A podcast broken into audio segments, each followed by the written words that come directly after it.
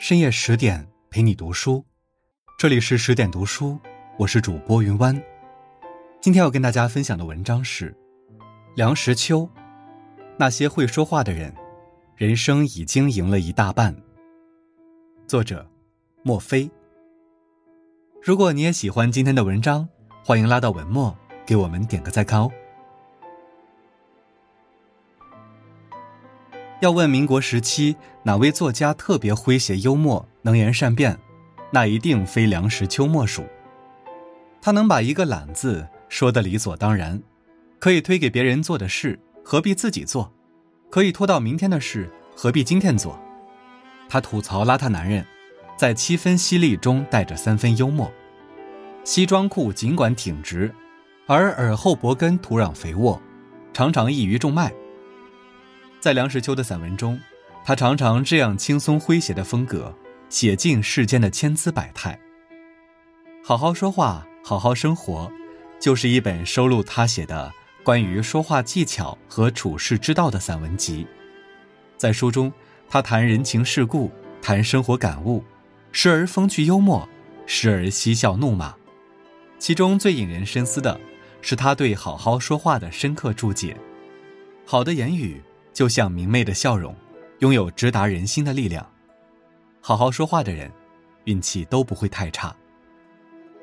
是啊，如果说话是一个人与生俱来的本能，那好好说话就是一个人后天习得的修养。古希腊哲学家柏拉图说：“智者说话，是因为他们有话要说；愚者说话，则是因为他们想说。话人人会说。”但能不能把话说好，却最能看出一个人处事的能力和情商的高低。有些话最好不说，有些话尽量少说，有些话则需要幽默的说。仔细观察就能发现，那些懂得好好说话的人，往往一开口就已经赢了一大半。一人是非的丑话最好不说。在《好好说话，好好生活》一书中，梁实秋提到一件让他啼笑皆非的事。他看到一篇名为《文学作家中的胖子》的文章中，作者用非常戏谑的口吻写自己偏胖的体态。北大教授梁实秋先生像个老板，教书神气像，划拳神气更像。穿的衣服本来和别人用的材料差不多，到他身上好像就光亮不同。说的话本来和别人是同一问题。到他口上，好像就意义不同。这段描述让梁实秋着实尴尬。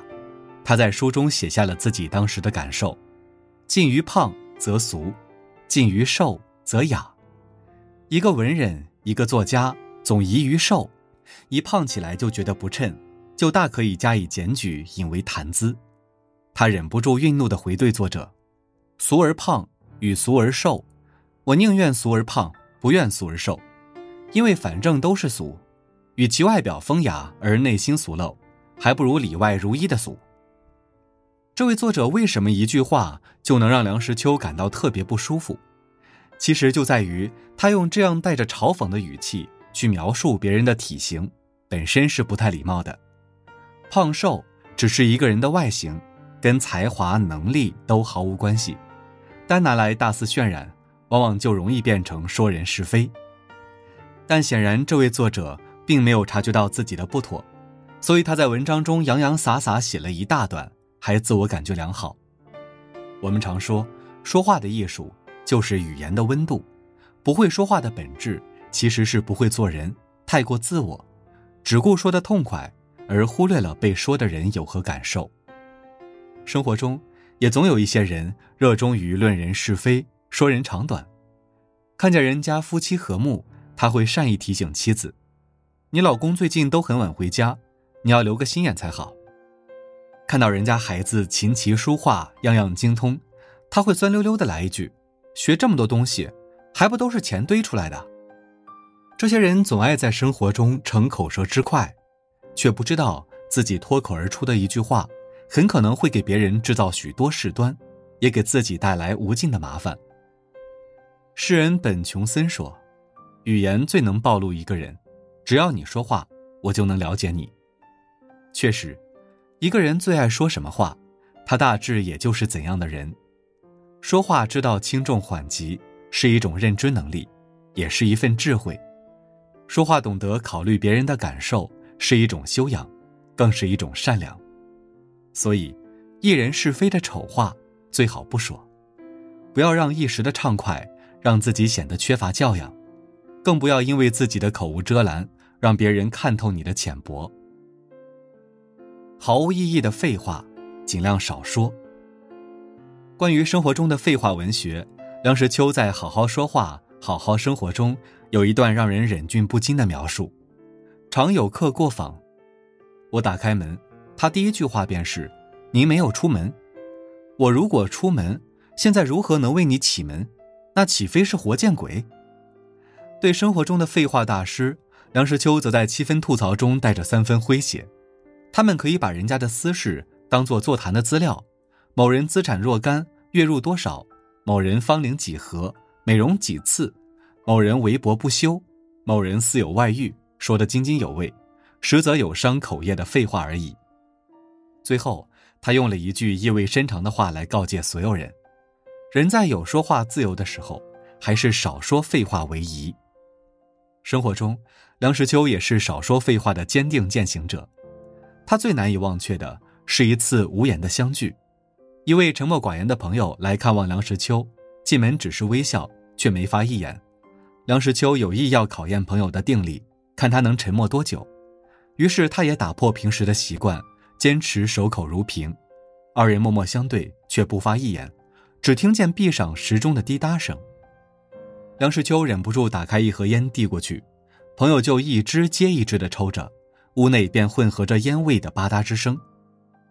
梁实秋又递上一杯茶，朋友便一口一口的慢品，意态萧然，两人均未感觉任何尴尬，就这样默然相对到茶尽三碗，烟罄半听，朋友起身告辞，两人自始至终没说一句话。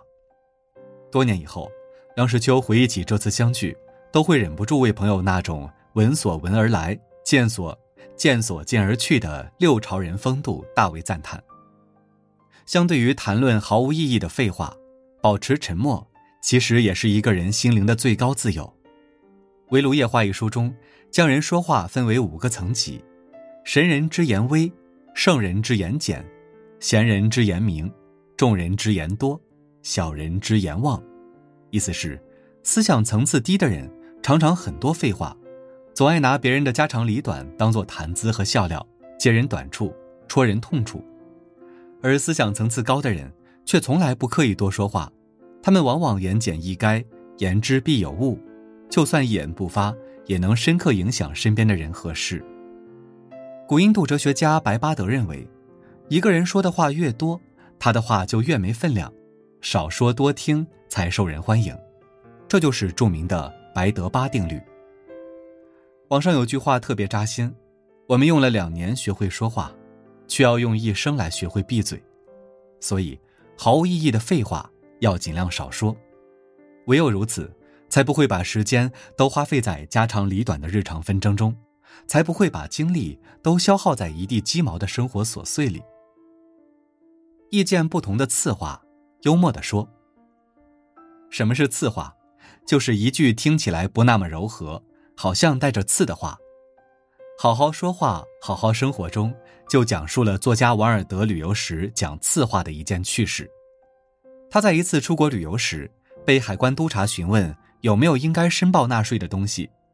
王尔德不太满意工作人员的生硬态度，就微笑着说：“没有什么可以申报的，除了我的天才之外。”简短的回话，却让现场的工作人员和围观群众忍不住笑出了声，也让多年以后的梁实秋感慨万分。我们欣赏他这句话，不是欣赏他恃才傲物的狂傲，而是欣赏他用特别幽默的语言，讽刺了世人重财物而轻才智的陋俗眼光。何为真正的幽默？梁实秋在书中的回答意味深长：幽默引人笑，但引人笑者并不一定是幽默。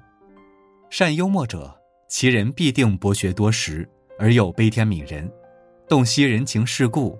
自然谈吐珠玑，令人解疑。作家拿破仑·希尔说：“一个自带幽默的人，总能够轻而易举的去影响周围的人。